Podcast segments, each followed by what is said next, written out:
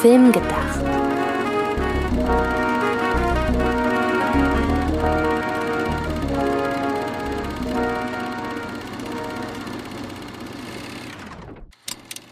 Herzliches Willkommen, liebe Zuhörerinnen und Zuhörer da draußen bei unserem Podcast Film gedacht. Was meine ich mit unserem? Auf der einen Seite, ich weiß, normalerweise nennt sich der Esel immer zuerst. In diesem Fall habt ihr meine Stimme nun mal als erstes gehört, also übernehme ich die Position des Esels. Antje Wessels, einen schönen guten Tag und mein äh, Co-Moderator ist natürlich auch da und der darf jetzt den Claim sagen. Hallo Sydney. Hallo und herzlich willkommen bei Film gedacht. Film gedacht, so wie nachgedacht, nur mit Film. Exakt. Und äh, an dieser Stelle ein kurzes Dankeschön an Fred Carpet. Fred Carpet unterstützt das hier, übernimmt auch die Postproduktion und so weiter. Und damit wollen wir auch direkt reinstarten in diese neue Folge, denn bevor wir sagen, oder beziehungsweise bevor wir sagen, worum es geht, was ihr natürlich wisst, weil ihr gesehen habt, worum es geht in der äh, Folgenbeschreibung, ähm, wollen wir ein wenig ausholen.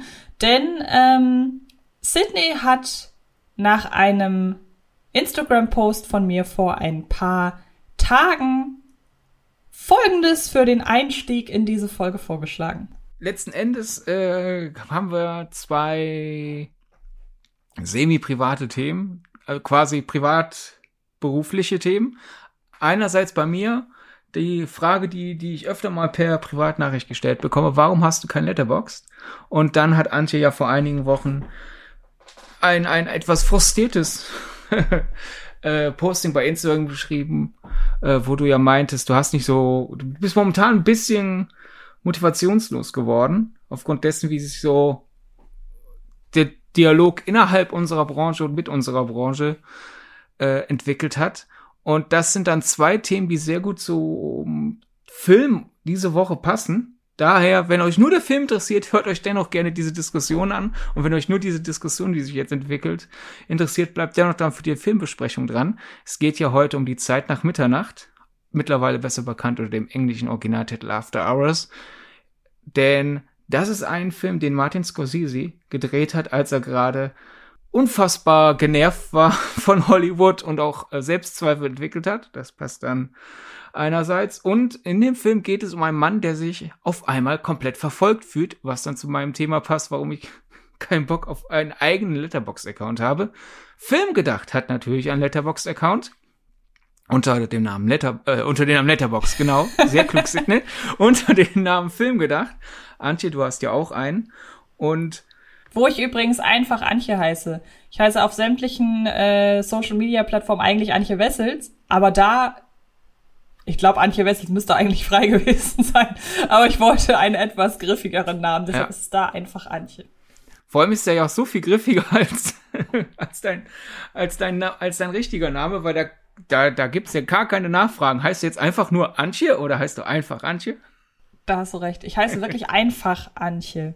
Ja. Aber wir wollen gar nicht so viel Werbung für uns machen und ich fühle mich nicht verfolgt. Das war nicht der Grund für mein, Pod äh, für mein äh, Posting. Und es hat auch gar nichts ausschließlich mit dem Filmdiskurs zu tun, sondern auch, ich glaube, ein Stück weit hat es auch mit äh, Corona zu tun. Ähm, Interessanterweise, glaube ich, passt an dieser Stelle ganz gut ein äh, Feedback, das wir noch kurz zu unserer 16 Stunden Ewigkeit Folge vorlesen möchten. Denn ähm, bevor ich dazu komme, was Corona damit zu tun hat, dass ich momentan keinen Bock mehr auf Filme habe, möchte ich kurz das Feedback von Joy on the Road von Instagram vorlesen. Das ist schon etwas älter, aber manchmal vergesse ich bei Instagram, dass man Privatnachrichten schreiben kann. Deshalb habe ich da längere Zeit nicht reingeguckt. Vielen Dank für das Feedback. Möchte jetzt auch gar nicht die äh, Lobhudelei irgendwie groß vorlesen. Es geht nur einfach darum, in eurer Diskussion fand ich den Vergleich mit der Pandemie zwar begründet, aber auch hinkend. Wenn ihr an einem Tag gefangen wärt, gäbe es ja zum Beispiel auch niemals neue Filme, also würde euch der Zustand sicher auch recht schnell nerven. Viele Grüße und viele Grüße zurück. Da hat er natürlich recht. Das Gute ist, ich habe oder wir haben ja natürlich nicht alle Filme auf dieser Welt gesehen.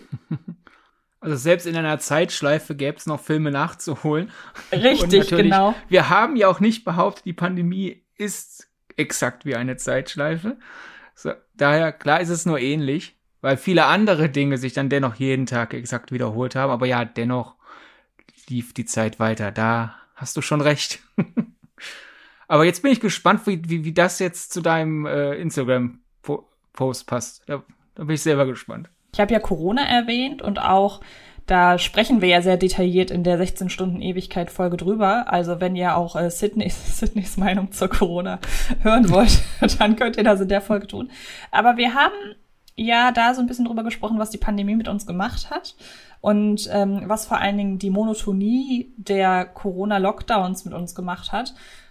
Und für mich, abgesehen davon, dass ich ja dadurch, dass ich sowieso äh, Homeoffice mache, ähm, für mich gar nicht so viel geändert hat, hat Corona irgendwie dafür gesorgt, dass ich so ein bisschen meine Prioritäten geändert habe. Also ich habe die Zeit so in meinem Privatleben sehr genossen mit meiner, mit den Leuten, mit denen ich unter einem Dach lebe zum Beispiel.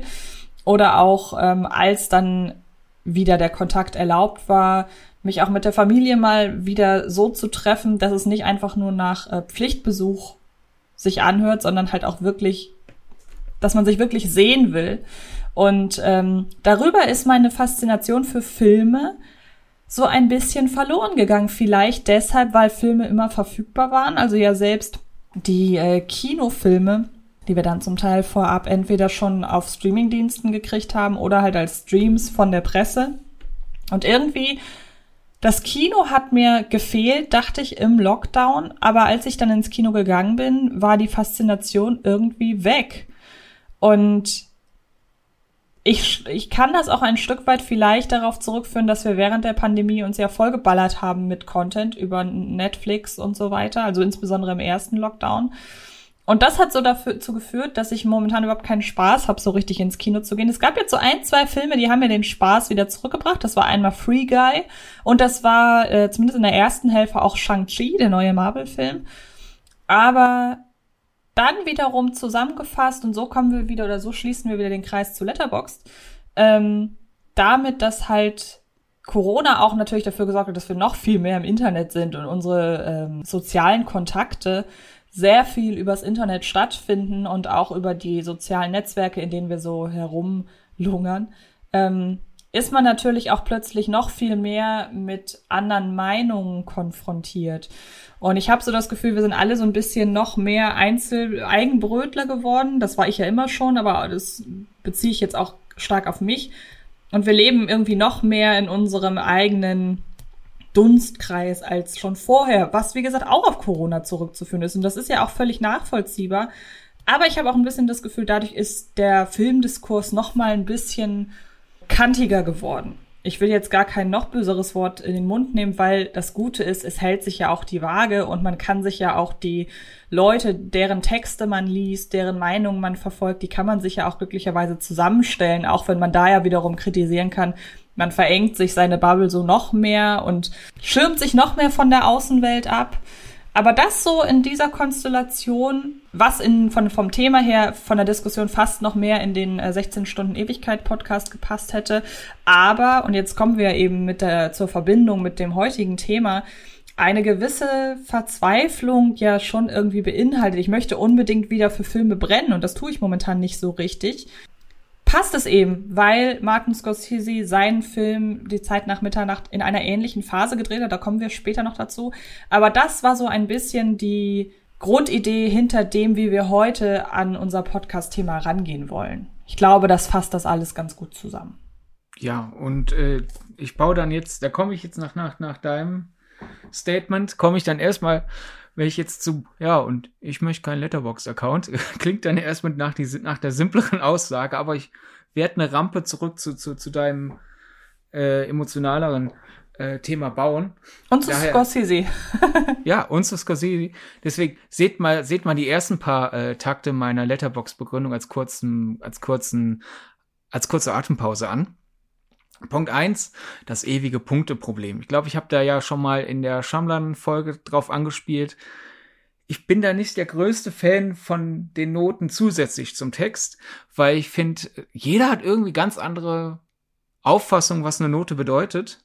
Und bei einem Text sind ja wenigstens, selbst wenn man bei einzelnen Bewertungen innerhalb des Textes äh, da vielleicht eine andere Herangehensweise hat, ist da ja noch die ganze Argumentation drumherum. Und Letterbox, man kann da zwar Reviews schreiben, aber eigentlich fast jeder benutzt Letterbox aufgrund zweier Dinge. Was haben die anderen geschaut und wie haben die das bewertet in Sternen?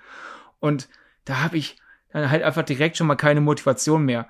Also die, zum Beispiel um auf die Schamland-Folge äh, zurückzugeben, zweieinhalb Sterne. Für die einen ist das schon Dreck, die anderen, für die anderen ist das solide. So, auf, auf die Debatten habe ich deswegen schon mal allein keine Lust. Und nächste Frage ist dann, die ich mir stellen würde, soll ich mir bei Letterbox, würde ich mir Letterbox privat anschaffen? soll ich da meine Herz- oder meine Kopfnoten geben? Also sozusagen das, was, was mein analytischer Verstand über den Film sagt, oder soll ich da einfach mein Herz sprechen lassen, so wie Antje du es ja machst? Genau, und mittlerweile, um da ganz kurz reinzugrätschen, jetzt, seitdem ich das auch in meine Beschreibung, in meine, meine Account-Beschreibung bei Letterbox geschrieben habe, ist auch endlich Ruhe mit den Nachfragen. Nein, das ist überhaupt nicht böse gemeint. Ich finde das ja schön, wenn Leute fragen, hey, wie meinst du denn das? Weil es kommt ja durchaus mal zu einer Schere zwischen meinen Kritiken und zwischen den Wertungen bei Letterboxd. Aber ich sag dann halt immer auch ganz ehrlich, es kommt vor, dass ich schlechte Filme mag und es kommt vor, dass ich gute Filme nicht mag. Und ob ich etwas mag oder nicht, ob da mein Herz dran hängt, das kann man bei Letterboxd nachgucken. Ob ich etwas als aus Kritikersicht achte, die Stärken und Schwächen rausarbeite und so weiter. Das kann man auf meiner Seite finden. Oder da gibt es eben eine Schere. Und das verstehen manche Leute nicht. Und ich kann das auch verstehen, weil das nicht viele so machen.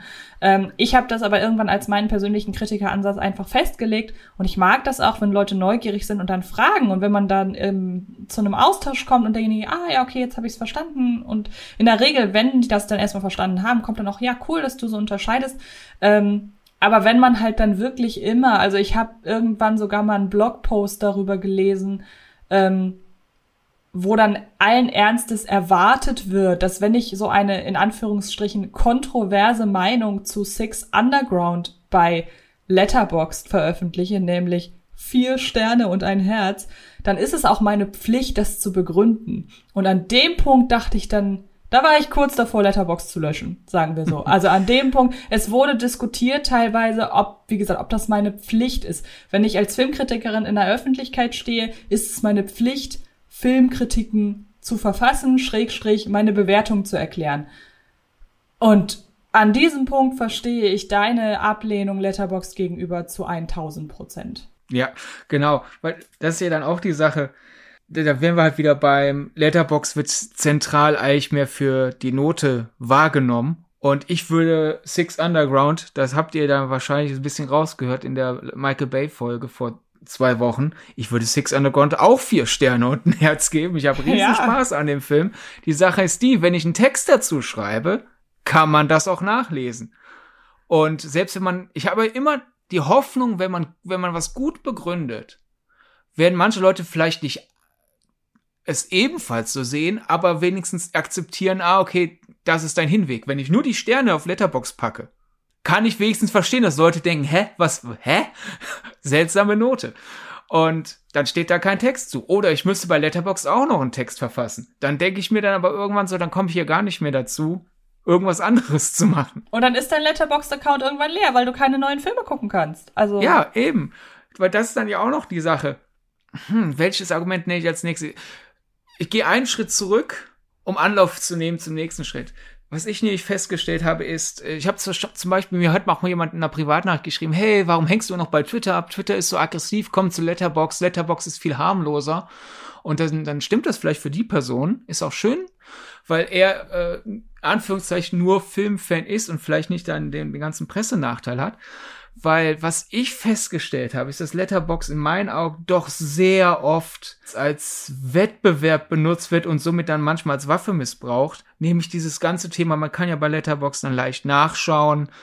Oh, ich habe mehr Filme aus den 1940ern gesehen als alle meine Letterbox-Freunde. Und manchmal, manche oder die meisten wahrscheinlich sogar, die meisten sehen das als ulkige Statistik. Ach, ich habe mehr 40er Jahre Filme gesehen als meine Freunde. Interessant.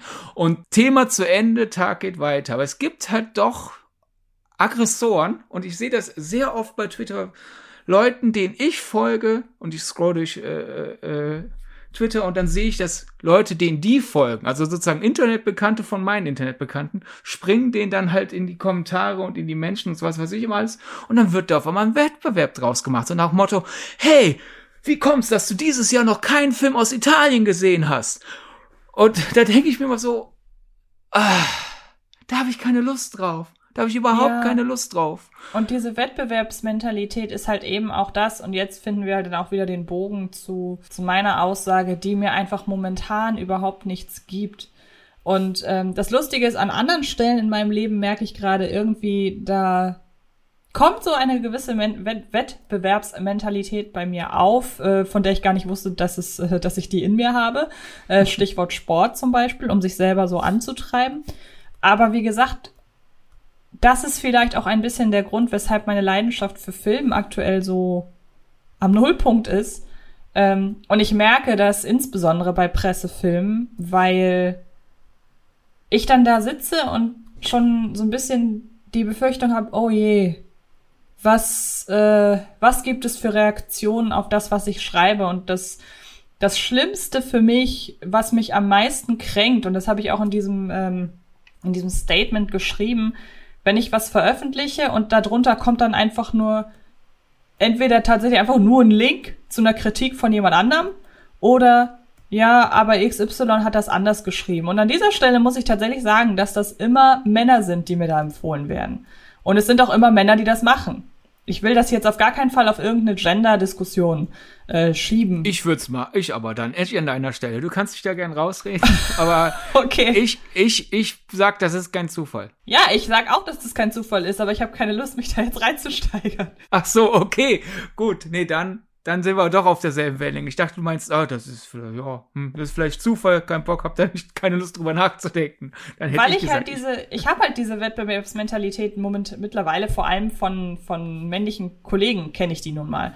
Und was ich aber mag, und ich bin ja trotzdem bei Letterbox, zum einen, zum einen, weil ich natürlich dieses, ähm, dass die Tagebuchfunktion sehr, sehr schätze, weil ich habe jetzt gerade während Corona äh, total verbaselt meine ganzen Filme, die ich geguckt habe, äh, in meine Top-Liste einzutragen für das Jahr. Die ist mir ja immer sehr, sehr wichtig. Und da ist Letterbox super praktisch. Das will ich auch auf gar keinen Fall missen. Und was ich tatsächlich mag, ist, wenn ich irgendeinen Film gelockt habe und dann kriege ich irgendwie eine sehr freundliche Nachricht von einem Kollegen, mit dem ich auch gerne über Film diskutiere, weil er auch andere Meinungen akzeptiert. Und er sagt, ah, okay, du hast den und den gesehen. Fandst du nicht so gut oder was sagst du dazu?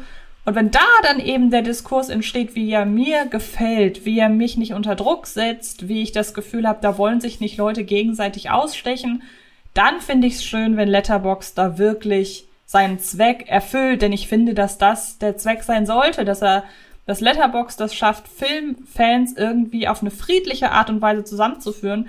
Nur ist natürlich das Problem, dass die Plattform eben über Wertungen funktioniert und eigentlich führt äh, die, die, die, die Plattform ihren Zweck, den ich in ihr sehe, ad absurdum dadurch. Ja. Genau, ich habe auch mit einer, eine der Hörer, äh, eine Hörerin von uns, die auch gefragt hat, hey Sydney, warum hast du kein Letterbox?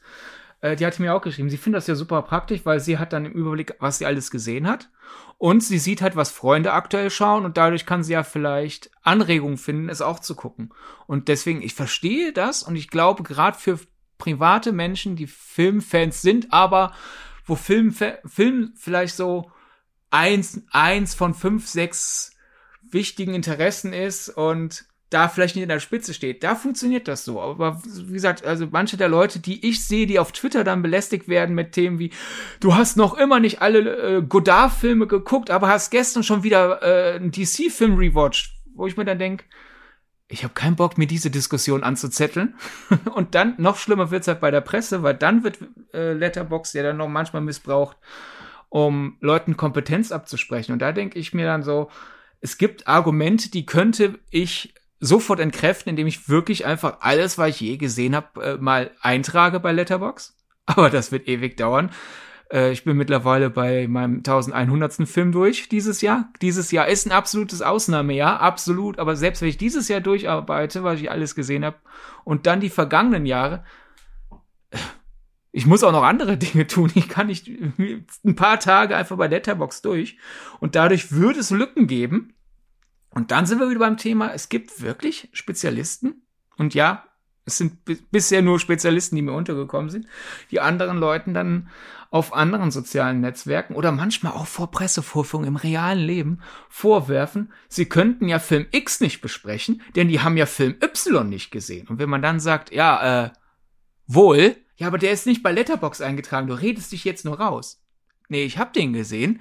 Da denke ich mir so, äh, weißt du, einfach gar nicht Letterbox anschaffen und dann hat man diese, diese Diskussion nicht, weil es ist wirklich, ich finde das so, so ein Unsinn. So dieses, du hast Film Y nicht gesehen, der ist bei Letterbox nicht eingetragen. Und das ist für mich jetzt der Fakt. Und egal, was du sagst, kann mich davon nicht abbringen, von diesem Urteil. Ja, das ist mir Gott sei Dank in Persona noch nie passiert. Was auch einfach daran liegt, dass ich halt, ich habe ja schon mal gesagt, dass ich so eine Eigenbrötlerin bin, dass ich eigentlich mit fast niemandem rede bei Pressescreenings. das ist einfach entspannter.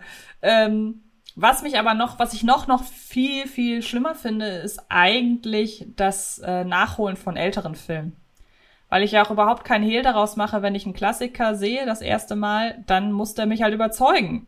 Punkt aus. Und wenn er das nicht tut, Stichwort Herzenswertung, ich habe es hab's am Anfang gesagt, dann kriegt er auch eine entsprechende Wertung. Die Herr der Ringe-Filme haben von mir alle zwei Sterne bekommen, weil ich zwar den Aufwand sehe und auch absolut schätzen kann, dass das wahrscheinlich für die Herr der Ringe-Fans das Nonplusultra ist, aber es erreicht mich nicht. Ich mag Fantasy in der Regel nicht so sehr. Und wenn ich da an einen gewissen Kriegsfilm von Francis Ford Coppola denke, den ich herausragend gemacht finde, aber der seinen Zweck, ein Antikriegsfilm zu sein, so gut erfüllt, dass ich diesen Film nicht genießen konnte, sondern einfach nur ihm einen ungeheuren Respekt entgegengebracht habe. Was soll ich denn da eintragen? Soll ich da zwei Sterne eintragen, weil die Zeit im Kino für mich nicht toll war? Oder soll ich da fünf Sterne eintragen, weil das ein absoluter Meilenstein des Antikriegsfilms ist? Äh, Apocalypse Now, sollte ich vielleicht an dieser Stelle noch sagen. Ich dachte, du hast bewusst den Titel nicht genannt. Nein, nein. Was soll ich denn da machen? Folge, ich hatte keine Lust auf Kommentare, also habe ich bis heute keine Wertung geschrieben. Was dazu führte, dass es dann Kommentare gab, warum hast du den nicht bewertet? Richtig!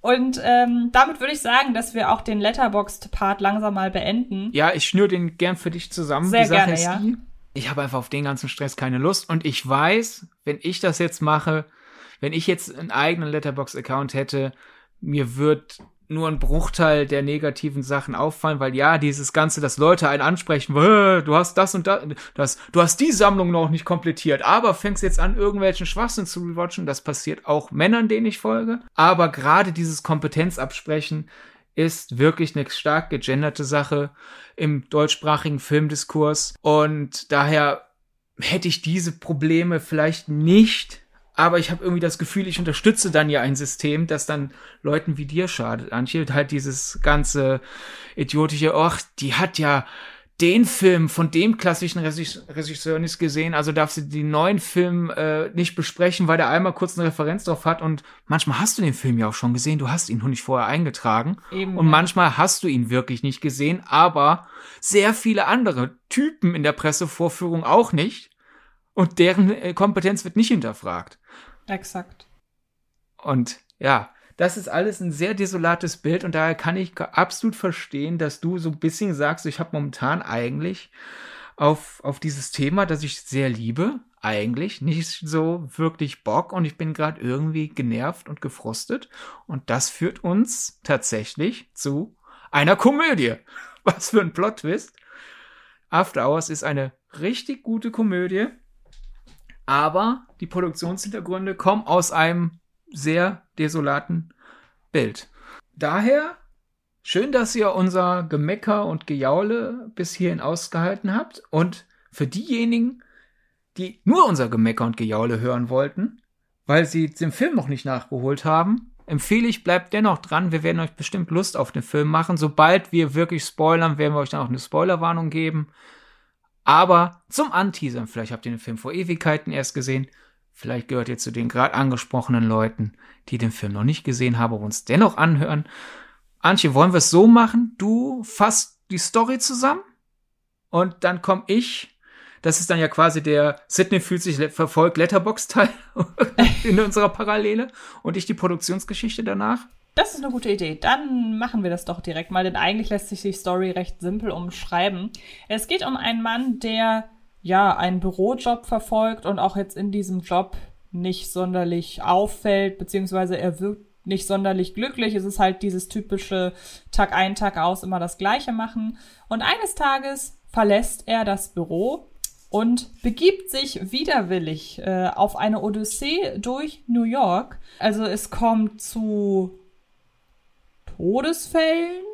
Es kommt zu einfach Fettnäpfchen, also die Bandbreite an Katastrophen, in die er reinschlittert, die ist sehr, sehr groß. Sie alle haben aber gemein, dass er nach und nach immer mehr verzweifelt und dass in dem ganzen Wust an schlimmen Dingen, die passieren, immer auch eine gewisse Komik steckt, weil man einfach nicht fassen kann, was diesem Mann an einer einzigen Nacht alles passiert und wie da auch am Ende die, die ganzen Sachen auf eine wie die abgebunden werden. Das ist alles sehr, sehr smart und ich hoffe, dass das so als grobe Umschreibung reicht. Du darfst gerne noch was. Ja. Nee, also noch feiner muss man es wirklich nicht hacken. Äh, dann wird man ja einzelne äh, Situationen nacherzählen und da, da greift man dann dem Rest des Podcasts vor und wir wollen ja den Leuten, die den Film noch nicht gesehen haben, immer noch Lust genau. machen. Und jetzt die Produktionsgeschichte. Ähm, ich versuche es ein bisschen zusammenzuraffen, aber ein paar Details will ich schon gern erzählen, weil es vielleicht hilft, den Leuten, sich in die Schuhe zu versetzen, in denen Martin Scorsese damals war. Die Sache ist die, wir, wir kennen ihn ja heute als lebende Regielegende, aber es gab Phasen, da hat er sehr stark mit sich gehadert.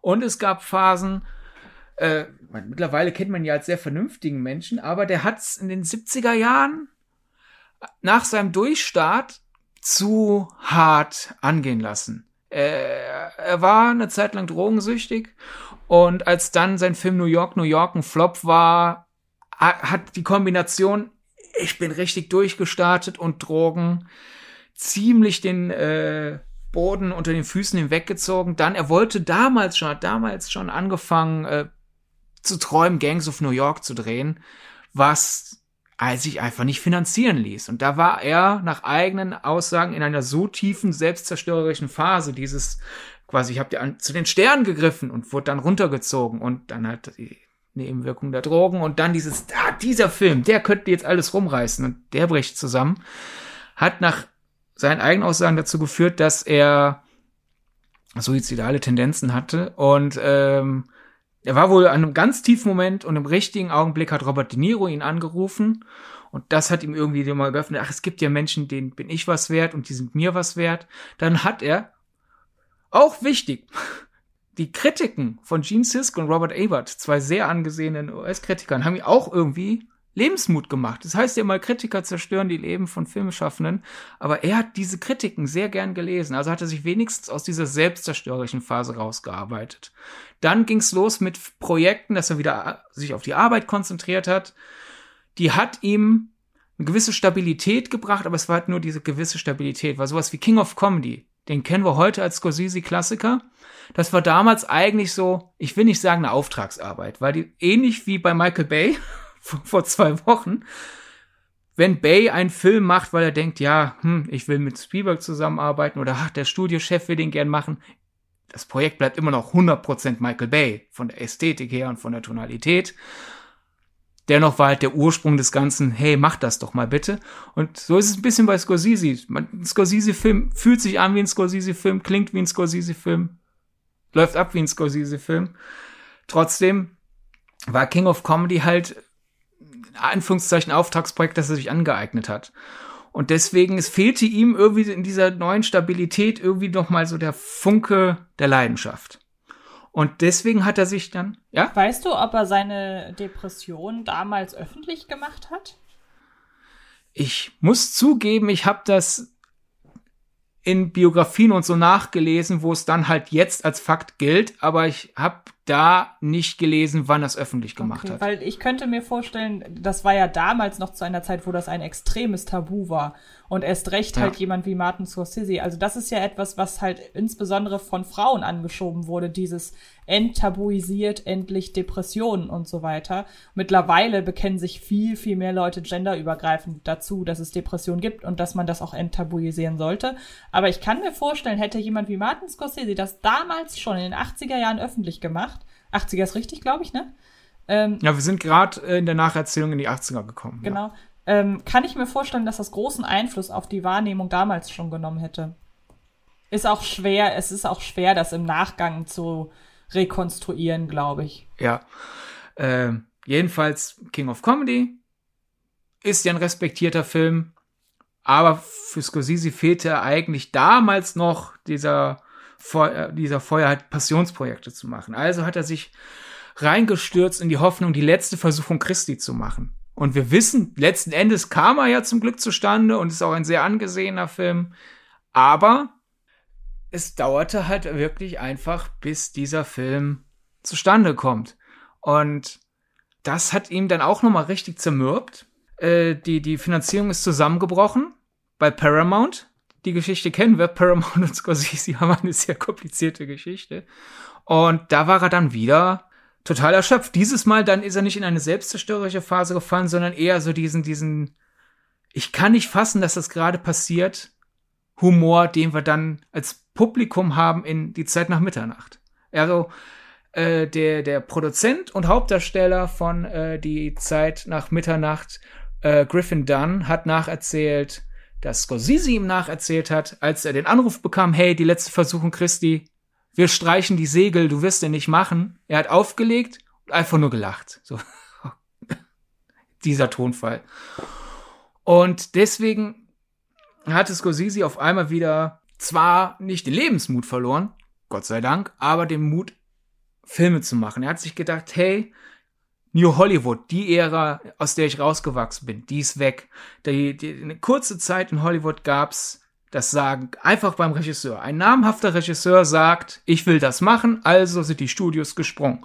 Und wir sind jetzt in den 80ern wieder in der Phase, wo das Sagen ein bisschen zurückgeht zu den Produzenten und zu den Studios. Und das hat ein bisschen an dem genagt. Dann kam hinzu, dass die Action- und Science-Fiction-Filme größer wurden. Und Scorsese sagt, da gab es viele Filme dann in der Zeit, die auch richtig gut sind. Aber das waren nicht die Sachen, die ich machen wollte. Ich will halt Gangs of New York machen. Ich will die letzte Versuchung Christi machen. Ich will Kundun machen. So diese Art Filme will er machen. Und das ging dann da gerade nicht. Also hat er bisschen so das Vertrauen verloren in das System, in dem er steckt. Und deswegen hat er sich gesagt, es gibt eigentlich nur eins, was mir jetzt helfen kann. Ich muss einen Film machen, den ich in kurzer Zeit drehen kann mit sehr wenig Geld, damit ich erstens es finanziert bekomme, zweitens aber auch, ich will, will sozusagen zurück zur Schule. Ich will jetzt hier, wenn ich meinen Luxus eh nicht mehr haben kann, dann will ich auch absichtlich den letzten Luxus, den ich habe mit meinem Namen, auch streichen. Und ich will halt wirklich ganz, ganz weit zurück zu dem absoluten Gerippe, das man hat, für, um Filme drehen zu können. Irgendwie, ich brauche so ein Projekt. Und parallel dazu hat er äh, die Produzentin Amy Robinson von äh, Die Zeit nach Mitternacht ein Drehbuch entdeckt von Joseph Minion, das dann halt letztendlich Die Zeit nach Mitternacht wurde. Und sie hat das ihrem Produktionspartner Griffin Dunn gegeben, der ja auch Hauptdarsteller wurde, und die beiden haben sich in das Drehbuch verliebt. Und sie haben verzweifelt nach einem Regisseur gesucht, der das machen könnte, weil viele fanden das Drehbuch zu deprimierend oder zu seltsam.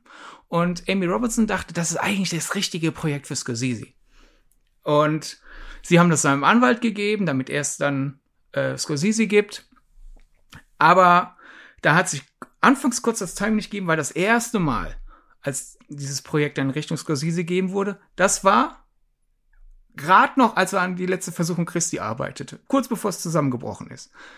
Also haben sie dann als Plan B Tim Burton genommen. Kannst du dir die Zeit nach Mitternacht als Tim Burton Film vorstellen? Tatsächlich im ersten Moment nicht. Ich glaube, der Film braucht diese Down-to-Earth-Mentalität, die er ja hat, die ich einem Tim Burton nicht zutraue. Ja, und ich glaube, er braucht diese Liebe zu New York, diese Hassliebe zu New York, und die hast du bei Scorsese einfach stärker drin als bei Burton. Weil äh, Robinson und Dunn waren Fan von äh, dem Kurzfilm Vincent. Und deswegen wollten sie halt Tim Burton. Und dann aber, Tim Burton hat gerade Interesse an dem Projekt entwickelt, ist alles passiert, weil ich gerade sagte, letzte Versuch Christi zusammengebrochen. Scorsese sagt zu seinem Umfeld, ich brauche ich brauch, ich brauch jetzt irgendwie was Schnelles, vielleicht eine Komödie, irgendwas, was ich günstig machen kann, weil ich will es mir beweisen, dass ich es noch kann. Ich will mir beweisen, dass ich noch Interesse dran haben kann. Ich will äh, wieder zurück zu den Anfängen, weil vielleicht geben die mir Mut. Und wenn es dann auch noch massentauglich wäre, dann könnte ich den anderen ja auch noch beweisen, dass ich interessant bin. Und dann kam halt die Zeit nach Mitternacht auf seinen Tisch und er war begeistert. Das ist genau das, was er jetzt gebraucht hat, allein formal, aber auch inhaltlich. Er meinte, das Ding spricht ihm aus der Seele und er könnte da Dinge rausnehmen, ein paar Sachen ändern, ein paar Dinge reinlegen und er könnte sich das aneignen, das sei genau das, was er jetzt bräuchte. Und die Produzenten, also äh, dann so, wow, hey, wir kriegen unsere erste Wahl, aber wir haben ja jetzt schon mit Tim gesprochen. Und die haben das dann in einem Gespräch sehr beiläufig erwähnt. So, ja, Tim, ach, weißt was total verrückt ist? Martin Scorsese hat jetzt Interesse eigentlich angemeldet. Aber jedenfalls, Tim, was machen wir jetzt? Und Tim Burton hat gesagt, Moment, Martin Scorsese will den Film machen. Leute, nehmt ihn. Ich trete respektvoll zurück. Und dann hat er, ist er halt aus Liebe zu Martin Scorsese aus dem Projekt zurückgetreten. Ja, und der Rest ist eigentlich Geschichte. Also äh, die Produktionsgeschichte, die Dreharbeiten, meine ich jetzt damit dann, von Die Zeit nach Mitternacht beschreiben, Leute, die dabei waren, als Martin Scorsese filmte um sein Leben und hat alles, also seine damaligen Sorgen, seine damaligen Frust in die Dreharbeiten gearbeitet, katalysiert und er wollte eine Katharsis haben und die hat er eigentlich auch bekommen. Der, der, der Film äh, war jetzt zwar jetzt nicht der Riesenhit, dass man sagen könnte, come back, aber es, es war der richtige Schritt. Er hat genug Anerkennung bekommen. Danach drehte er die Farbe des Geldes und äh, damit eine Fortsetzung, also nicht eine Fortsetzung eines eigenen Films, es ist eine Fortsetzung von Haie der Großstadt, dessen ungeachtet war es nochmal eine gewisse Stabilität für ihn und ja, die letzte, letzten Knack nenne nenn ich noch. Der Film kam zwar gut an, aber Siskel und Ebert waren von dem Film enttäuscht. Und diese, wir sind von dir enttäuscht, Martin. So, diese, hey, das ist ein guter Film, aber du kannst eigentlich besser, du kannst passionierter. Die war der Moment, dass er gesagt hat, wisst ihr was, ich nehme jetzt alles, was ich bekommen kann, zusammen, ich hau jetzt all meine Energie rein, um die letzte Versuchung Christi doch noch zu machen. Und das, das hat dann geklappt. Ja, so kann Misserfolg, was heißt Misserfolg, aber so kann eine Krise auch bewältigt werden. Und wer weiß, äh, ich hoffe zum einen, ihr habt jetzt verstanden, warum wir mit unserem Sermon über Letterboxd begonnen haben. Und äh, ich hoffe auch, dass mir auch irgendwas passiert, damit ich aus der aus dieser Krise gerade rauskomme. Damit du deine Zeit nach Mitternacht findest. Richtig, genau.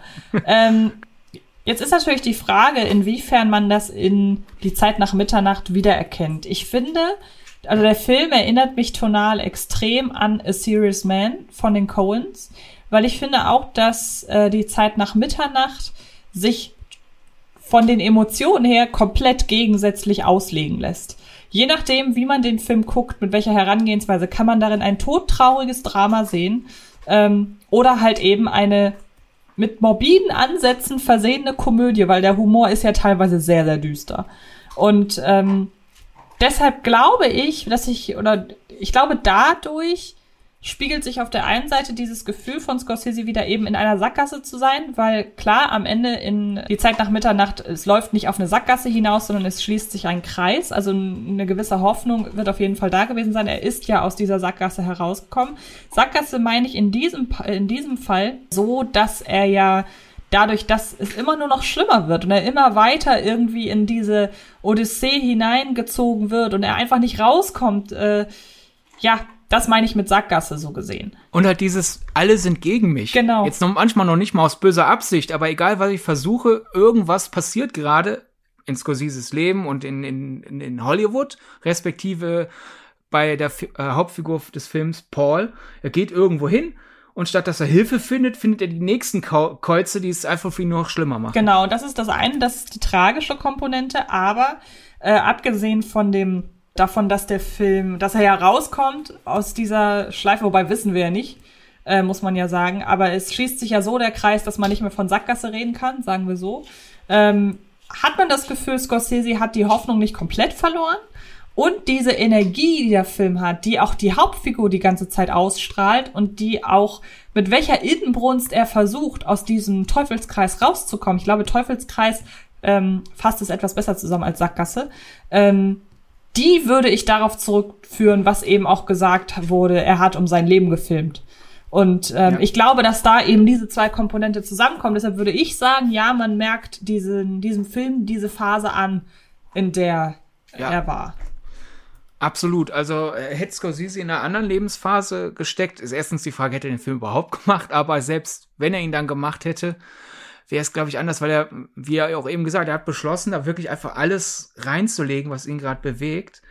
Und man merkt dieses, diese, diese Hastigkeit, die einerseits Drehhintergrund war. Man hatte dafür, dass der Film ja schon einen gewissen Aufwand hat, weil man ja auch wirklich in der Stadt dreht, nur acht Wochen lang gedreht. Und diese Hektik, los, los, los, los, los, die überträgt sich auch auf die Figur. Und das macht einen Reiz des Films aus. Es ist wirklich ein sehr ruheloser Film. Und dann, was ich ja eben meinte, dieses, einerseits ist das zwar alles sehr negativ, aber es ist irgendwie auf sehr lustige Art negativ. Und diese, diese Haltung, dass dieses empathische Lachen, was ja dieses nacherzählte, hey, die letzte Versuchung Christi bricht zusammen, auflegt. Statt halt wütend sein oder sowas. Das das ist so ein Lachen, das man die ganze Zeit zu diesem Film hat. Wir lachen nicht über Paul. Wir lachen aber auch nicht wirklich mit Paul, weil für, dafür sind wir zu empathisch, glaube ich, mit Paul, würde ich sagen. genau, an seiner Stelle lachen ja, wir. Genau. Und ich glaube, ich glaube, das ist das, was, was ähm, sich aus, aus den, der ganzen Vorgeschichte rausgeneriert hat. Und Griffin Dunn selbst hat gesagt, äh, er hatte eigentlich während der Dreharbeiten die ganze Zeit ein Gefühl, er, er spielt eigentlich einen Zerspiegel von Martin Scorsese. So, so quasi, er ist das Ventil für, für Scorsese. Genau. Das Schöne an die Zeit nach Mitternacht und diejenigen, die die Hausaufgabe gemacht haben, ich spiele jetzt mal kurz den Strenglehrer, wer die Hausaufgabe gemacht hat, weiß, das, sind, das ist halt diese Abfolge an faszinierenden, seltsamen Vorfällen. Und dadurch hat man viel Interpretationsspielraum. Wir haben uns da ein paar Sachen rausgesucht. Es gibt auch Leute, die zum Beispiel sagen, der Film erzählt eigentlich, dass Paul gestorben ist. Andere sagen, der ganze Film ist ein Traum von Paul. Und äh, eine sehr häufig genutzte Interpretation ist, das Ganze ist eigentlich quasi ein Versetzen antiker Mythologien in New York. Ein Mischmasch aus der Odyssee, das Wort hast du ja auch schon benutzt, um die Story genau. zu beschreiben. Dann äh, aus, aus der Idee, dass es halt äh, den Fährmann durch die Unterwelt gibt, den äh, Charon. Und wenn man ihn nicht bezahlt, dann ist man verdammt, einfach halt durch den durch, durch die Unterwelt zu irren, ziellos. Und ein bisschen von Dantes göttlicher Komödie. Und es gibt viele kleine Versatzstücke an diese Dinge also ist jetzt nicht so, ist es nicht wie bei äh, Obara Artio, um die Coen Brothers nochmal zu nennen. Das ist ja wirklich quasi ein Remake der Odyssee, nur versetzt in, in die Bluegrass-Staaten der USA. Da kann man ja wirklich einfach die Story nehmen und man hat genau Übersetzung. Man hat ja in, sowohl in der richtigen Odyssee als halt auch dann bei den Cones hat man Sirenen zum Beispiel. Nicht Sirenen la Lülala, sondern die Meerjungfrauenartigen äh, singenden Frauen. Genau, die, die, nur um das nochmal kurz einzuordnen, wer es wirklich nicht kennt, äh, die Frauen, die so schön singen, dass die Seefahrer auf sie aufmerksam werden und in der Faszination für den Gesang aber an den äh, Küsten zerschellen oder an den Felsen zerschellen. Genau, ja. Äh, hier hat man jetzt keine direkten Übersetzungen, aber einfach die Grundidee einer Odyssee und dieses, er will einfach nach Hause, aber immer wieder kommt was dazwischen. Man könnte vielleicht ein Versatzstück reininterpretieren, wobei ich da nicht so genau weiß, ob es einfach nur Zufall ist äh, und, und gut passt oder nicht. Circe lockt ja in der Odyssee Männer mit Käse und verwandelt sie dann in Schwein. Und in die Zeit nach Mitternacht äh, gibt es ja eine Frau, die Paul ein bisschen bezirzt. Zwinker, zwinker. und äh, in ihrem, ihrem Schlafzimmer jede Menge Käse ausgelegt hat. Mhm. Die, lock, die der Käse lockt dann eine, eine, eine Maus in eine Falle. Dann die Fährmann-Sache. Wenn man mal drauf achtet, sobald Pauls Odyssee beginnt, ist New York immer, entweder regnet es oder die Straßen sind noch nass vom Regen von vorhin. Oder man hat wirklich einfach, alles ist so nass, mhm. dieses Leichte. Und äh, das Diner, in das er zweimal äh, geht, äh, dass er sich flüchtet und einmal reingeführt wird, heißt River. Da wären wir ja beim Fluss durch die Unterwelt. Und der Taxifahrer am Beginn dieser Odyssee hat äh, auf seiner Mütze Kapitän stehen. er, der Taxifahrer ist der Fährmann durch Pauls Unterwelt und Paul bezahlt den Taxifahrer ja auch nicht, weil das Geld wegfliegt. Das stimmt, ja. Und ab dann irrt er durch ein nasses New York, das sich wirklich ziemlich höllisch anfühlt. Und Dantes göttliche Komödie ist einerseits, finde ich, auch eine tonale Sache.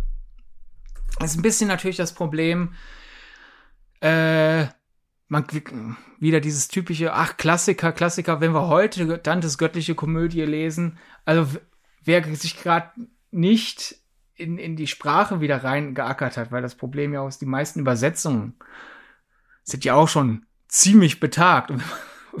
Deswegen wirken die manchmal ein bisschen sperrig. Also ich glaube, wenn ich heute noch mal Dantes göttliche Komödie lesen würde, würde ich mir eigentlich auch die ganze Zeit wünschen, kann das nicht mal jemand aktuell übersetzen? also mit also mit aktuellem Hochdeutsch. Ich will da jetzt nicht hier Jugendsprache rein, sondern halt einfach aktuelles Standarddeutsch. Weil die ist eigentlich schon ziemlich lustig. Auch wieder auf so einer makabere Coen Brothers oder halt After Hours äh, ähm, Stimmung. Aber ich bin halt aktuell nicht mehr so drin. Also als ich das noch, als ich im Studium noch ein bisschen öfter ziemlich altes Deutsch lesen musste, deswegen mehr drin war. Klar, man hat die ganze Zeit dieses, diese Armensäue. Ja. Lachen drin. Es gibt einen sehr guten Disney-Comic, der Dantes göttliche Komödie adaptiert. Und da ist dieser Ton, ist diese Tonalität bisschen besser dann rüber gerettet für, für, eine, für unsere Gegenwart.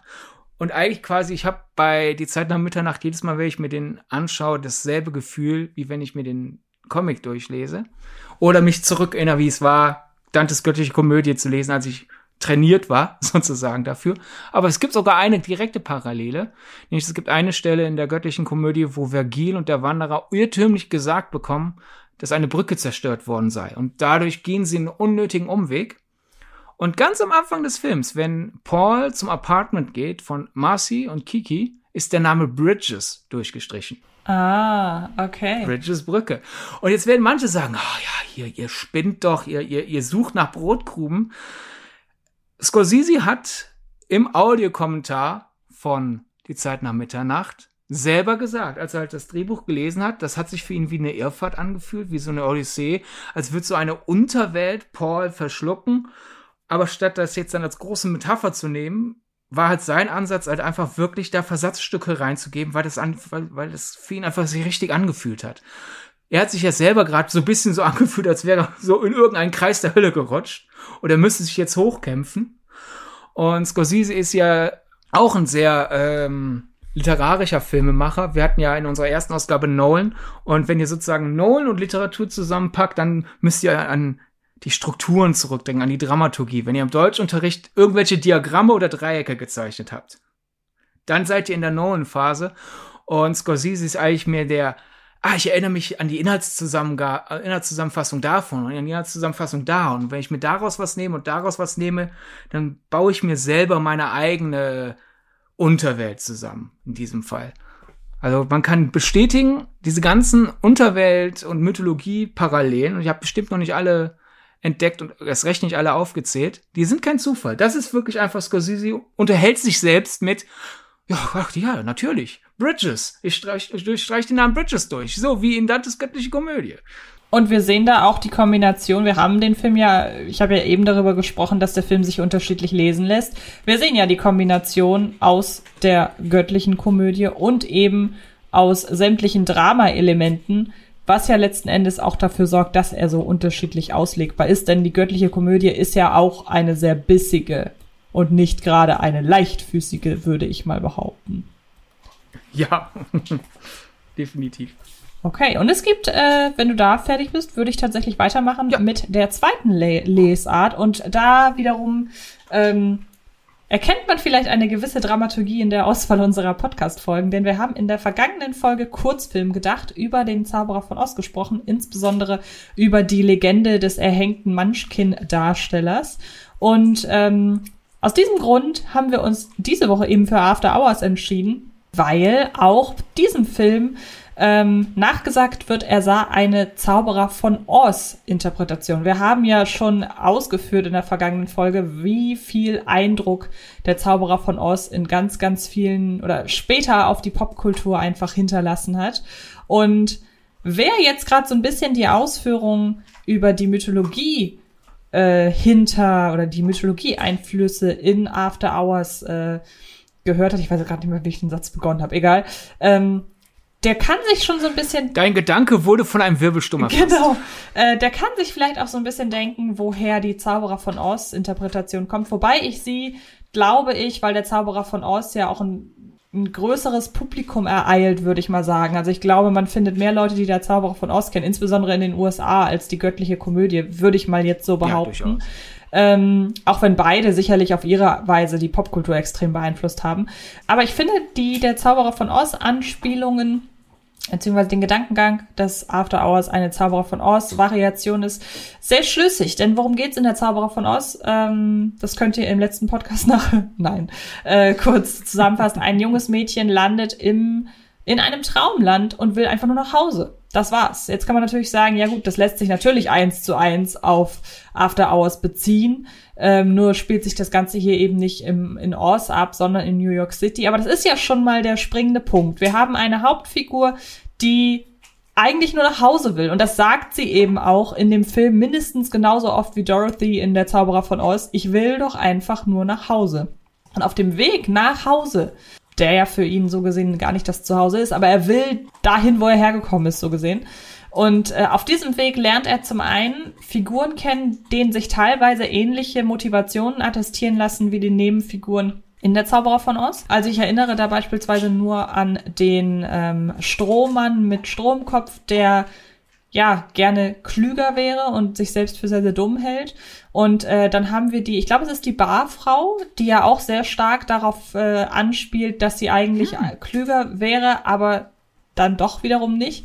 Ähm, und ich glaube, das sind so. Dem Barmann fehlt der Schlüssel. Genau, dem Barmann fehlt der Schlüssel. Was hast du noch? Äh, oh ja, ich, ich, ich, ich bin gar nicht, ich habe es wirklich tatsächlich nicht geschafft, habe versucht, die Person, den Paul während die Zeit nach Mitternacht begegnet, auf die Begleiter von Dorothy zu übersetzen. Und ich habe es nicht geschafft. Ich, also ich bin auch eben, ich habe es auch nicht geschafft. Ähm ja gut, du hast ja wenigstens geschafft, die die Bardame mit der Vogelscheuche zu übersetzen. Was bei mir bei rausgekommen ist, dass Paul Dorothy und die Begleiter ist.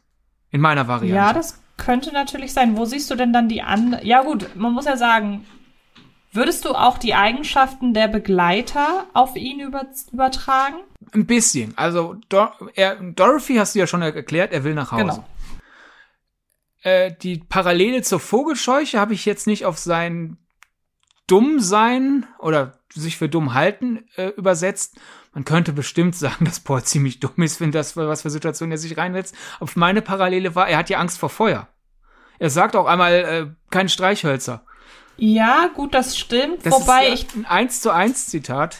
Habe ich mir jedenfalls so. Das ist das eine, wobei ich jetzt, wenn ich drüber nachdenke, vielleicht sogar noch in die Richtung gehen würde, dass er sich ja mehr an oder dass er, dass er ernster genommen werden will. Und die ähm, ja. und die Vogelscheuche will das ja eigentlich auch nur. Sie will ja als Stimmt. intelligent angesehen werden, damit man sie ernst nimmt, intellektuell. Da hätten wir jetzt vielleicht zwei Parallelen. Genau. Und mich ernst und äh, Angst vor Feuer. Die anderen beiden sind einfach der Zinnmann ist ja herzlos mhm. oder denkt, er ist herzlos. Jetzt in, in, in diesem Fall ist er herzlos, weil wie Paul ganz am Anfang die Figur von Patricia, Patricia Arquette observiert. Ja. So, erst will er sie unbedingt flachlegen und dann ist sie ein bisschen kauzig und verletzlich und statt irgendwie respektvoll zu sagen, hey, lass uns doch einfach nur reden oder hey, ich dachte, der Abend geht in eine andere Richtung, verkriecht er sich einfach. Ja. Das ist ziemlich herzlos. Und der Löwe ist ja feige und wie Paul ununterbrochen Konflikten ausweicht, ist auch ziemlich feige, zumal es dann, dass die, die bittere Ironie ist, wenn er zwei, drei Konflikten sich gestellt hätte, wäre seine Odyssee vielleicht dann nicht immer schlimmer und immer schlimmer geworden. Durch sein ganzes Fliehen manövriert er sich ja direkt in die nächste seltsame Situation. Genau. Ja, das ist äh, absolut nachvollziehbar. Ist natürlich die Frage, jetzt kommt deine große Stunde. Ist auch das überliefert, dass das stimmt? Äh, Scorsese hat jetzt dazu nichts gesagt oder wenn, dann habe ich es nie gefunden. Das einzige, was ich gefunden habe, wo er eine Oz-Parallele zugegeben hat, ist die Taxifahrt ganz am Anfang, weil er sagt, äh, die Taxis in, in, New York fahren ja wie Wirbelstürme. Und wenn man sich die äh, Taxifahrt ganz am, relativ zu Beginn halt des Films anschaut, die ist teilweise wirklich so inszeniert, wie, wie Paul im auf, auf, auf der Rückbank des Taxis von links und nach rechts gescheucht wird und rumfliegt, hat ein paar Einstellungen Parallelen dazu, wie Dorothy halt in ihrem Bett rumgeschunkelt wird, während das Haus vom Wirbelsturm erfasst wird. Und wenn man sagt, okay, wenigstens die eine Parallele ist überliefert, dann sind die ganzen anderen, die ergänzen sich ja auch noch. Es wird ja einmal der Zauberer von Ost zitiert. Genau, ja. Also wirklich zitiert im Text. Weil, äh, kurz zur Erklärung, weil äh, als sich äh, die Hauptfigur und äh, die von Patricia Arquette gespielte Figur kennenlernen, äh, in einem Café reden sie über ihre Vorliebe für der Zauberer von Oz. Ja, beziehungsweise äh, erzählt Patricia Arquettes Figur von der Vorliebe, die ihr Ex für den Film hatte. Ach ja, stimmt, genau so. Ja, ach ja, Vorliebe. stimmt. Ähm, du hast völlig recht. Äh, sie, er redet aber über ein anderes Buch, das seine absolute Vorliebe ist. Ich hatte das kurz äh, genau. vertauscht, genau. Sorry. Ist ja nicht schlimm, passiert mal. Dann äh, in, gibt es halt einmal eine Figur namens Julie. Könnte könnt Zufall sein, aber Julie klingt schon sehr wie Judy. Mhm. Zumal es dann auch eine Gale gibt. Wie Dorothy Gale. Mhm. Wenn auch anders geschrieben. Die Gale im Film äh, Zeit nach Mitternacht wird im Abspann G-A-I-L geschrieben und Dorothy Gale ist ja G-A-L-E, mhm. aber für die Aussprache macht es keinen Unterschied. Die Farbe Gelb kommt immer und immer wieder vor, ähnlich wie die Yellow Brick Road. Wir haben das, und das, der Film ist ja sonst sehr in Nachtfarben gehalten. Und dann sind halt so das Gelb des Taxis, das Gelb des Kleids der Kellnerin, das Gelb der Flyer. Das sticht uns ziemlich raus. Die ganzen Regenbögen in Julies Wohnung. Dann Julie hört bei sich in der Wohnung ein Lied der Monkeys. Da bin ah, ich jetzt bei den ah, Flying ja. Monkeys. Das kann wirklich Zufall sein, wenn wir jetzt so viele Oz-Anspielungen haben. Stimmt. Man hätte ja auch irgendeine andere Band nehmen ja. können. Äh, und ganz am Anfang, wenn Paul noch bei der Arbeit ist und sein Arbeitskollege ihm so einen langweiligen Sermon erzählt, dann schweift ja Pauls Blick irgendwie so ins Leere. Und das habe ich erst jetzt bei der, beim Rewatch für diese, für die Vorbereitung für diesen Podcast entdeckt. Der Blick schweift halt ab und dann sieht man irgendwie auf einem anderen, wie er zu einem anderen Schreibtisch schaut und auf diesem Schreibtisch ist ein Hundeplüschtier und ein Foto von einem Hund. was ja ein Toto ist. Stimmt. Ach, sowas ist doch schön, oder? Solche Sachen zu suchen ja, und zu entdecken. Das macht mir Spaß. Genau. Ja. Wir kommen jetzt zum sagenumwobenen Ende. Denn die Metatheorie ist natürlich, beide Filme äh, haben eine Legende, die sie umgibt und äh, deshalb tauchen beide Filme in unseren Legenden aufdeckenden Filmpodcast auf. Das ist die Parallele dieser beiden Filme. Ist natürlich nicht ganz ernst gemeint. Ah, okay, gut. Ich war kurz verwirrt. Denn es gibt einen legendären, in Anführungsstrichen, Schnittfehler. Und bevor ja, du erklärst. Okay, ja, dann, dann jetzt wirklich die Spoilerwarnung, weil der Schnittfehler ist das allerletzte, was man im Film sieht. Gut, das Gute ist natürlich, dass äh, wenn wir sagen, am Ende ist ein Schnittfehler zu diesem Zeitpunkt, weiß noch keiner, der den Film gesehen hat, was denn das jetzt soll. Nee, das natürlich nicht. Nur halt, wenn ihr den Film jetzt noch nicht gesehen habt und ihr jetzt Blut geleckt habt, hört euch die letzte Theorie vielleicht erst an, wenn ihr den Film gesehen habt. Genau, weil es jetzt arg in die Auslegung des Inhalts geht, so gesehen. Ja, und wir halt sagen, wie es für Paul aussieht. Das stimmt, da hast du recht. Ja, genau. Okay, also der Schnittfehler. Ganz banal. Genau. Äh, also an dieser Stelle Spoilerwarnung zu den letzten drei Frames in After Hours. ähm, denn Paul kommt zwar nicht nach Hause, aber er landet wieder an seinem Ausgangspunkt, nämlich vor seinem Büro. Die ganze Odyssee ist vorbei. Also vor seinem Schreibtisch im Büro. Genau, stimmt. Letzten Endes. Und äh, aber er, er, er, er wird ja abgeladen vor seinem Büro. Er muss ja, ja noch mal ins Büro reingehen. Und ähm, dann geht er ins Büro rein, setzt sich an seinen Schreibtisch, wie gesagt. Und ja, der Film endet damit, dass er, dass er genau da endet, wie er aufhört. Und dann gibt es eine Kamerafahrt durch dieses Großraumbüro, wie man das halt aus den äh, Vereinigten Staaten kennt, also mit diesen Mini-Kabinen, wo dann alle Leute nebeneinander sitzen und wie so kleine, ja, Äffchen vor sich hin tippen. Und dann gibt Das hast du jetzt extra gemacht. Ja. Und äh, dann gibt es einen in dieser, in dieser wie auf Schienen stattfindenden, wirbelnden Kamerafahrt, die eigentlich wirklich, man merkt, die läutet das Ende ein und wir, ja, sollen einfach nur noch mal so ein bisschen rausgefegt werden, ja, fast schon aus der Situation. Letzte Kamerafahrt, einfach nur, ja, durch, durch dieses Großraumbüro.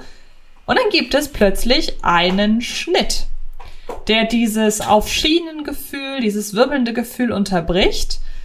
Und man hat das Gefühl, was heißt, man hat das Gefühl? wir merken, da fehlt was.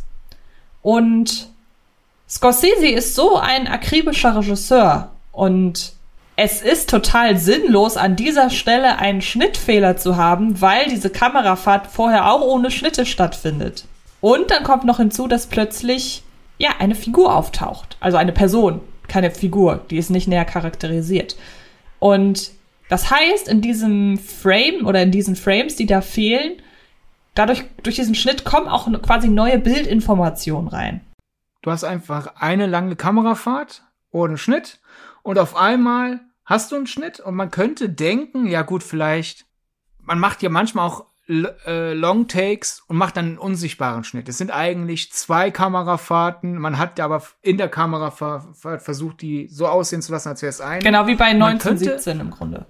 Zum Beispiel. Und man könnte denken, das sei, äh, der, die Absicht sei wirklich einfach aus zwei Aufnahmen eine zu machen, aber dafür äh, äh, das Bild ruckelt halt leicht. Die Kameraeinstellung ist nicht exakt gleich. Eine Frau, die gerade noch ins Bild kommt, ist dann auf einmal weg, weil die neue Aufnahme beginnt und in der neuen Aufnahme taucht noch eine andere Person auf einmal auf.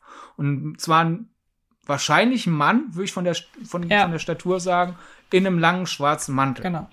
Und die einen sagen halt einfach, ja gut, es ist wirklich einfach ein etwas unsauber gearbeiteter, unsichtbarer Schnitt. Es ist sowieso die allerletzte Bruch Bruchsekunde des Films. Da, das sollte einfach niemandem auffallen. Das ist die eine Theorie. Und dann halt, wie du sagst, die anderen sagen, ja, aber es ist Scorsese. Das kann kein Zufall sein. Was will er uns damit sagen, Antje?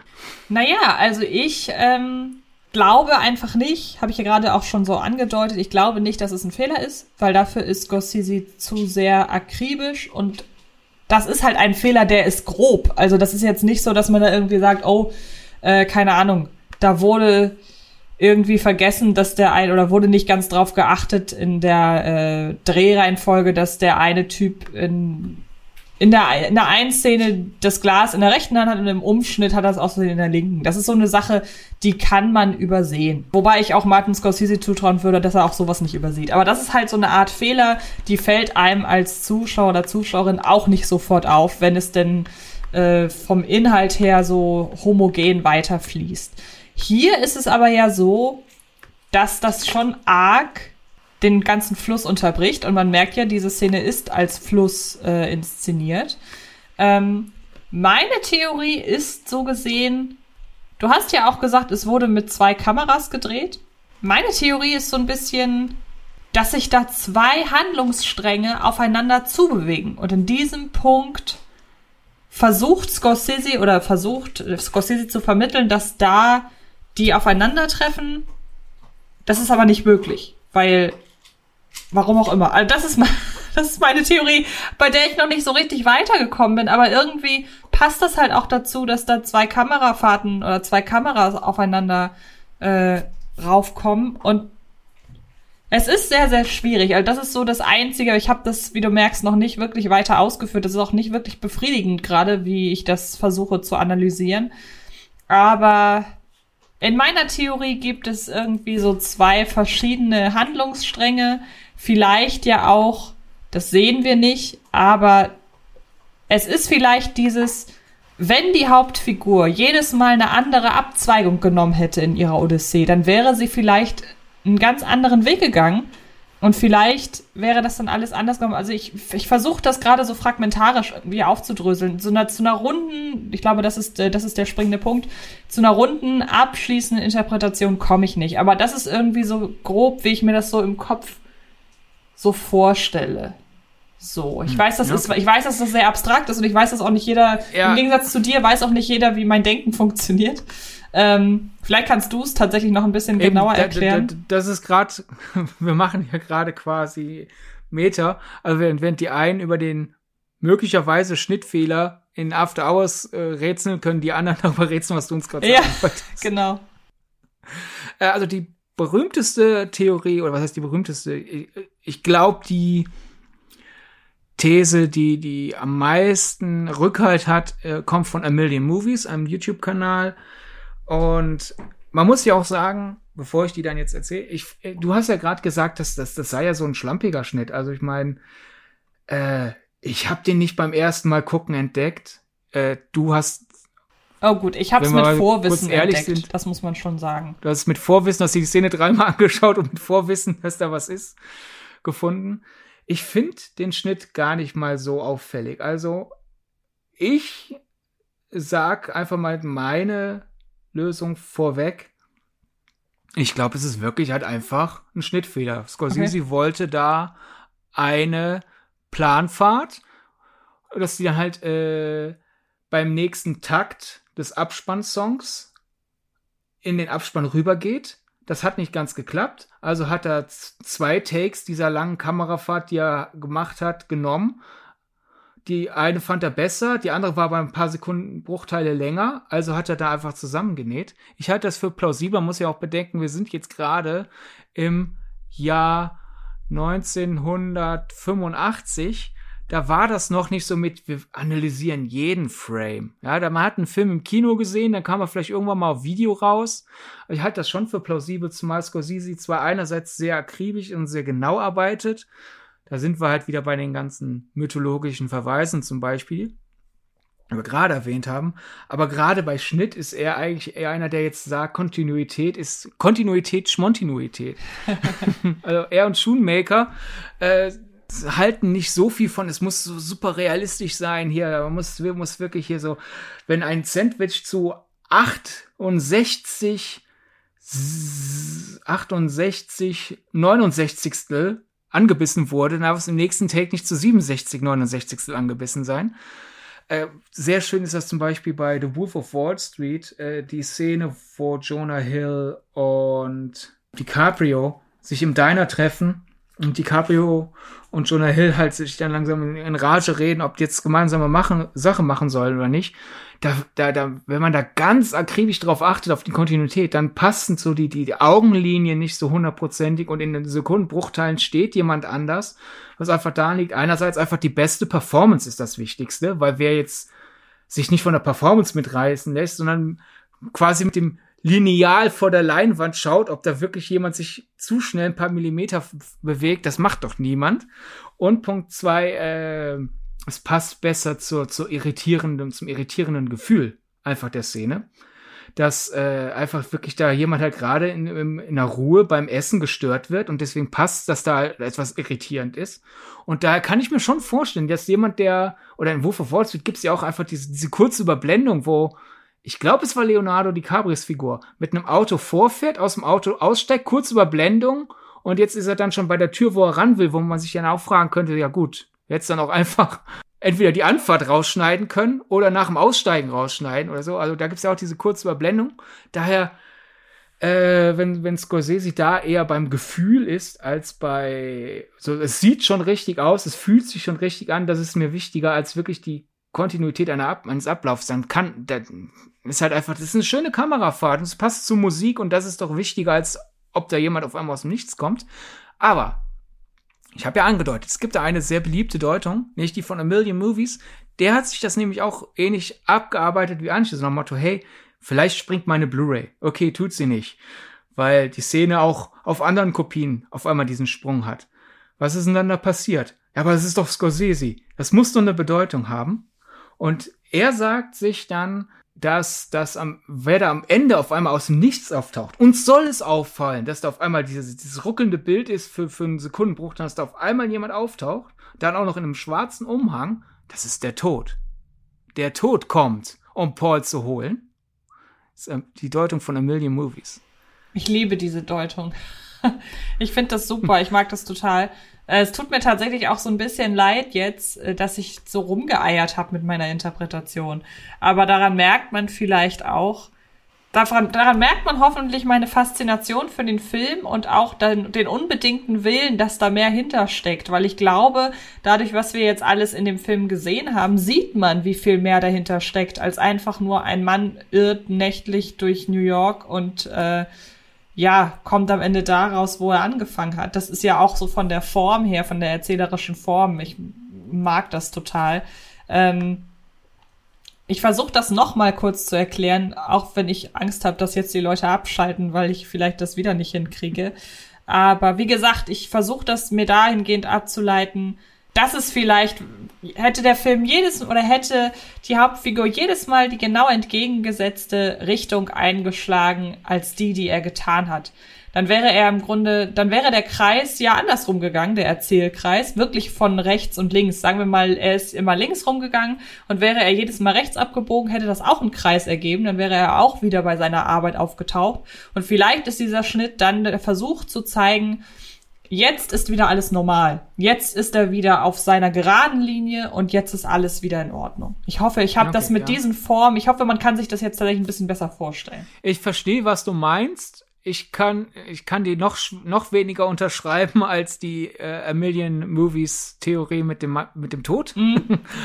Aber jetzt verstehst du wenigstens, was ich meine. Das ich verstehe, was du fein. meinst. Ich, ich stelle mich einfach nur nicht auf diese Seite. Ist ja auch völlig okay. Kurzer Hinweis auf unsere Social Media Accounts. Mhm. Nachdem wir am Anfang so viel über Social Media gemeckert haben, ist dennoch Social Media kann, wenn man sich ja richtig benimmt, eine tolle Sache sein. Und wir werden natürlich auf dem Filmgedacht Twitter-Account das gerade besagte Video von A Million äh, Movies verlinken, damit ihr, wenn ihr das einfach noch mal visuell sehen wollt, diesen Schnittfehler oder eben doch nicht Schnittfehler, weil man alles merken soll, plus dann halt, ist das jetzt der Tote, der kommt.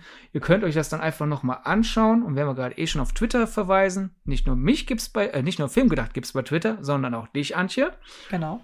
Und zwar unter äh, Antje Wessel, sowohl bei Twitter als auch bei Instagram. Genau. Und mich gibt's als Sir Donnerbolt auf Twitter. Somit kann ich nochmal auf Disney Comics verweisen. Zweimal in einer Ausgabe. Sir Donnerbolt ist nämlich ein Vorfahre von Donald Duck. Und das fand ich cool als Twitter-Accountname. Und bei Instagram bin ich einfach ganz normal unter meinem regulären Namen Sidney Sharing zu finden. So, Filmgedacht Bonusmaterial. Das Video von A Million Movies äh, über diesen mysteriösen Mann am Ende. Und du meintest ja, du bist, findest toll, dass es der Tod ist. Da bin ich jetzt sehr gespannt, so wie ich ja dich kenne, ob du die nächst, das nächste Detail aus dieser Theorie, ob du das dann mehr magst oder weniger, weil das ist, glaube ich, gerade eine 50-50-Sache. weil Million Movies sagt auch, in dieser wirbelnden Kamerafahrt durch das Büro wir sehen, dass Paul an seinen Schreibtisch ankommt, dann wirbelt die Kamera durch das Bild. Und a Million Movies, der sich das wirklich fast bei Frame by Frame diese Kamerafahrt angeschaut hat, sagt, wir fahren noch mal an Pauls Schreibtisch vorbei und Paul ist auf einmal nicht mehr Genau, da. das habe ich auch gesehen. Und ja, ja, deshalb. Ach, du hast es auch. Genau, gemacht. deshalb bin ich ja auch ein Verfechter von, das hat einen Sinn. Das hätte ich vielleicht vorher erwähnt. Okay, ja. Ich habe nämlich auch gesehen, dass er nicht mehr da ist. Das ist wichtig. Und dann ist nämlich seine Theorie, dann kommt die, fährt die Kamera und dann sollen sie auf einmal auf, auffallen, dass aus dem Nichts der Tod kommt. Und quasi der Gag des Ganzen ist, im Abspann würde dann ja der Tod zum Schreibtisch von Paul gehen und Paul ist nicht da. Also ist der seine Theorie, Paul ist jetzt wieder auf der Flucht und der ist gerade dann dem Tod entkommen. Okay, da würde ich aber lustigerweise in die komplett entgegengesetzte Richtung gehen, was die Interpretation angeht. Nee. Paul ist nicht mehr da, weil der Tod ihn geholt Exakt, hat. Exakt, ja. Gut.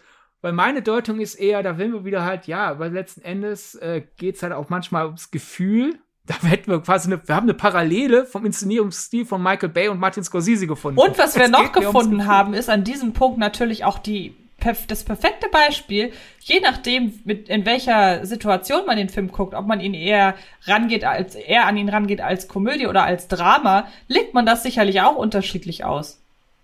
Wobei, das ist eher eine Parallele zu den Coens als zu Michael Bay. Ähm, ja, ja, genau, meine ich ja. okay, ja, jedenfalls halt dieses Gefühl ist wahr, weil mein, mein Gedanke bei der Schlusskamerafahrt ist, nicht einmal Scorsese, der, der uns zutraut, dass wir die literarischen Anspielungen verstehen. Nicht mal er würde von uns denken, denke ich, dass wir da jetzt im Kino sitzen. Wie gesagt, wir sind ja noch vor DVD und Blu-ray, wo man da in schöner, sauberer Qualität sich den Film mal wieder anschauen kann. Sobald ich mir den Film immer wieder anschaue, ist er auf Videokassette und ich mache das Bild immer schlechter, das eh schon schlecht ist. Der denkt, ich kann mir nicht vorstellen, dass er denkt, ja, die Leute sitzen dann da und während meine, während meiner desorientierenden Kamerafahrt werden die darauf achten, welcher dieser sehr ähnlich aussehenden Schreibtische zu Paul gehört. Für mich, für mein Gedanke ist einfach nur, er will halt, dass wir am Ende wieder einen Wirbelsturm haben, wir desorientiert sind, wir sehen so die Leere und das Gewusel eines Büros, quasi, Paul ist vom Regen in die Traufe gefallen. Uns soll nicht auffallen, dass das Pauls Schreibtisch ist. Der hat meiner Vermutung nach zu, zu, zu Griffin dann gesagt, so, und jetzt raus aus dem Bild äh, ich will hier das leere, das, das leere, wuselnde Büro sehen, wo Leute noch hin und her schreiten. Und ich kann mir nicht vorstellen, dass der Gedanke wirklich ist, uns soll auffallen, dass Paul wieder weg ist. Das kann sein. Also ich glaube, das ist wirklich, ja. ich finde, ich mag das dass es nicht so verbissen wirkt, alles wie bei der Pixar-Theorie, die wir in der zweiten Kurzgedacht, Ja. äh, Kurzfilmgedacht-Folge besprochen haben. Hier kann man auslegen, wie man möchte. Und ich glaube, da findet dann am Ende jeder das Ende, das ihm zusagt. Genau, und uns wird wirklich interessieren, was ihr sagt. Genau. Denkt ihr, ist das am Ende ein wirklich einfach ein Schnittfehler? Es sollte ein unsichtbarer Schnitt sein. Und es hat halt, ist, halt, ist halt nicht ganz gelungen. Man muss ja auch sagen, der Film hat ja Reshoots, auch wieder ein Wort, dass wenn das heute bei einem Film passiert, würden wieder alle sagen, oh, das wird auf jeden. Fall ein Mistfilm. Weil äh, im, im Drehbuch bleibt Paul in dieser die- wie heißt das nochmal? Nicht Pappmaché, oder doch? Doch. Heißt das Pappmaché? Ja. Doch, ne? Paul bleibt in dieser Pappmaché-Skulptur gefangen, wird in diesen LKW gehievt und dann ist Abspann. Und das fanden ein paar Leute hinter den Kulissen cool, aber irgendwie auch Scorsese selbst war nicht so hundertprozentig zufrieden, deswegen hat er das vielen, vielen Freunden gezeigt. Da waren auch viele Arbeiter, F äh, Film Filmkollegen nicht so wirklich happy mit. Ähm, dann halt äh, gab es die Idee, dass Paul am Ende in äh, den Schritt einer Frau klettern könnte und dann Schnitt und er wird dann am Ende äh, an der Seite eines Highways wiedergeboren. War aber dann irgendwie zu esoterisch und dann hat er letzten Endes ein äh, Regiekumpel von Scorsese gesagt, er landet wieder bei der Arbeit und dann wurde das Ende nochmal neu gedreht. Daher kann ich mir einfach wirklich gut vorstellen, dass da am Ende halt einfach, ja gut, schn schnell die Crew wieder zusammenfriemeln. Wir drehen jetzt drei, vier Mal diese, diese Kamerafahrt und im Schnitt dann festgestellt, okay, ja, muss ich zusammenschneiden. Wenn ihr aber sagt, nein, letzten Endes ist es trotzdem immer Scorsese, alles hat Bedeutung, dann sagt uns, welche ist es. Der Tod holt ihn ab, der Tod vermisst ihn. Gibt's noch eine andere Theorie? Schreibt es uns. Ich find's spannend, weil ich da wirklich gebannt bin, was, was ihr da reinlest. Ja, ich auch. Und ich würde sagen, dann sind wir durch für heute. Fast. Fast. Ein Rückgriff noch auf, auf, auf, wie viele Wochen ist es her? Jedenfalls auf unsere Markennennungen-Folge. Oh ja. Die Folge heißt Ryan äh, Johnsons Mega-Spoiler.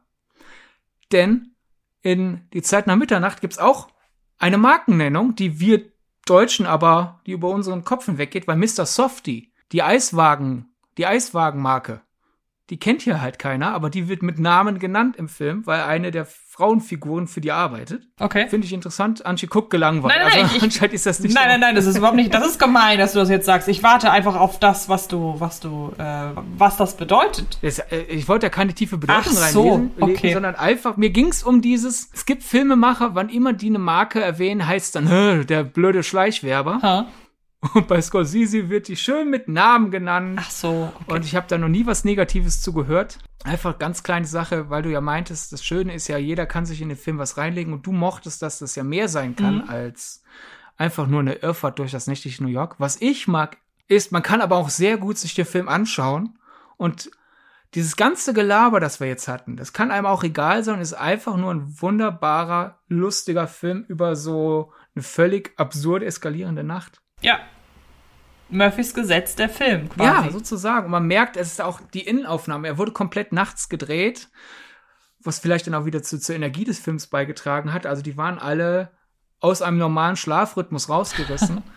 Und äh, zum Beispiel die Szene, wo, wo, wo Paul in den Club Berlin geht, der dann aber auf einmal leer ist. Wir haben ihn früher im Film als vollen Laden gelehnt.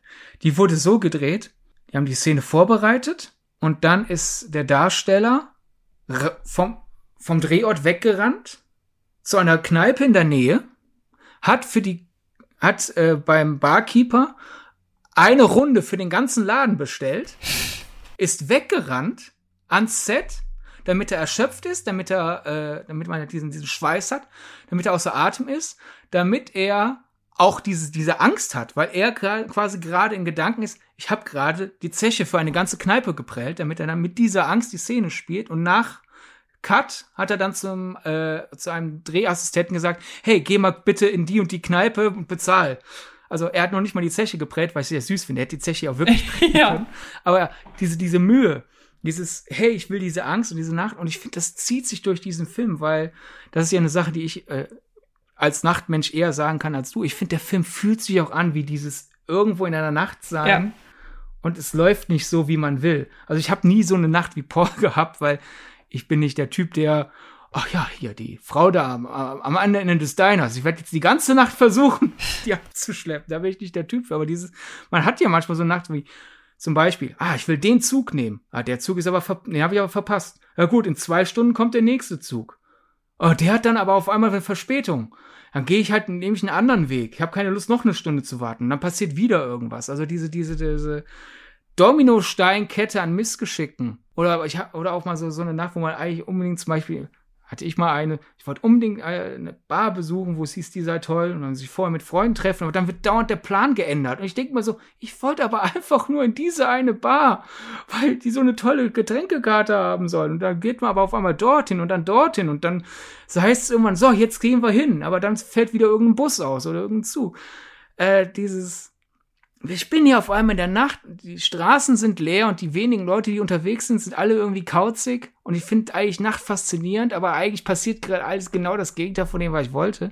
Dieses Gefühl fängt der, fängt der Film so toll ein, dass ich auch an dem Riesenspaß habe, ohne das ganze Filmgedacht Element. Das ist doch ein schöner Schlusspunkt, wenn man bedenkt, dass Filmgedacht eins der ersten Wörter war, das in diesem Podcast gefallen ist. Begeben wir uns jetzt ans Ende wo Film gedacht eines der letzten Wörter ist, das fällt. Also haben wir da auch den Kreis geschlossen. Ich äh, bedanke mich sehr, sehr herzlich bei dir, dass du mit mir über diesen Film gesprochen hast. Es war wie immer ein Vergnügen. Möchtest du verraten, worum es in der nächsten Folge geht? Möchte ich nicht. Möchtest du das? Nein, weil ich spontan nicht weiß, auf welche Folge wir uns als nächstes geeinigt haben. Deshalb, das war eigentlich eine Frage in der Hoffnung, dass du mir erzählst, was wir nächste Woche machen. Äh, aber das kann ich dann gerne machen, wenn die Aufnahme vorbei ist. Alles klar.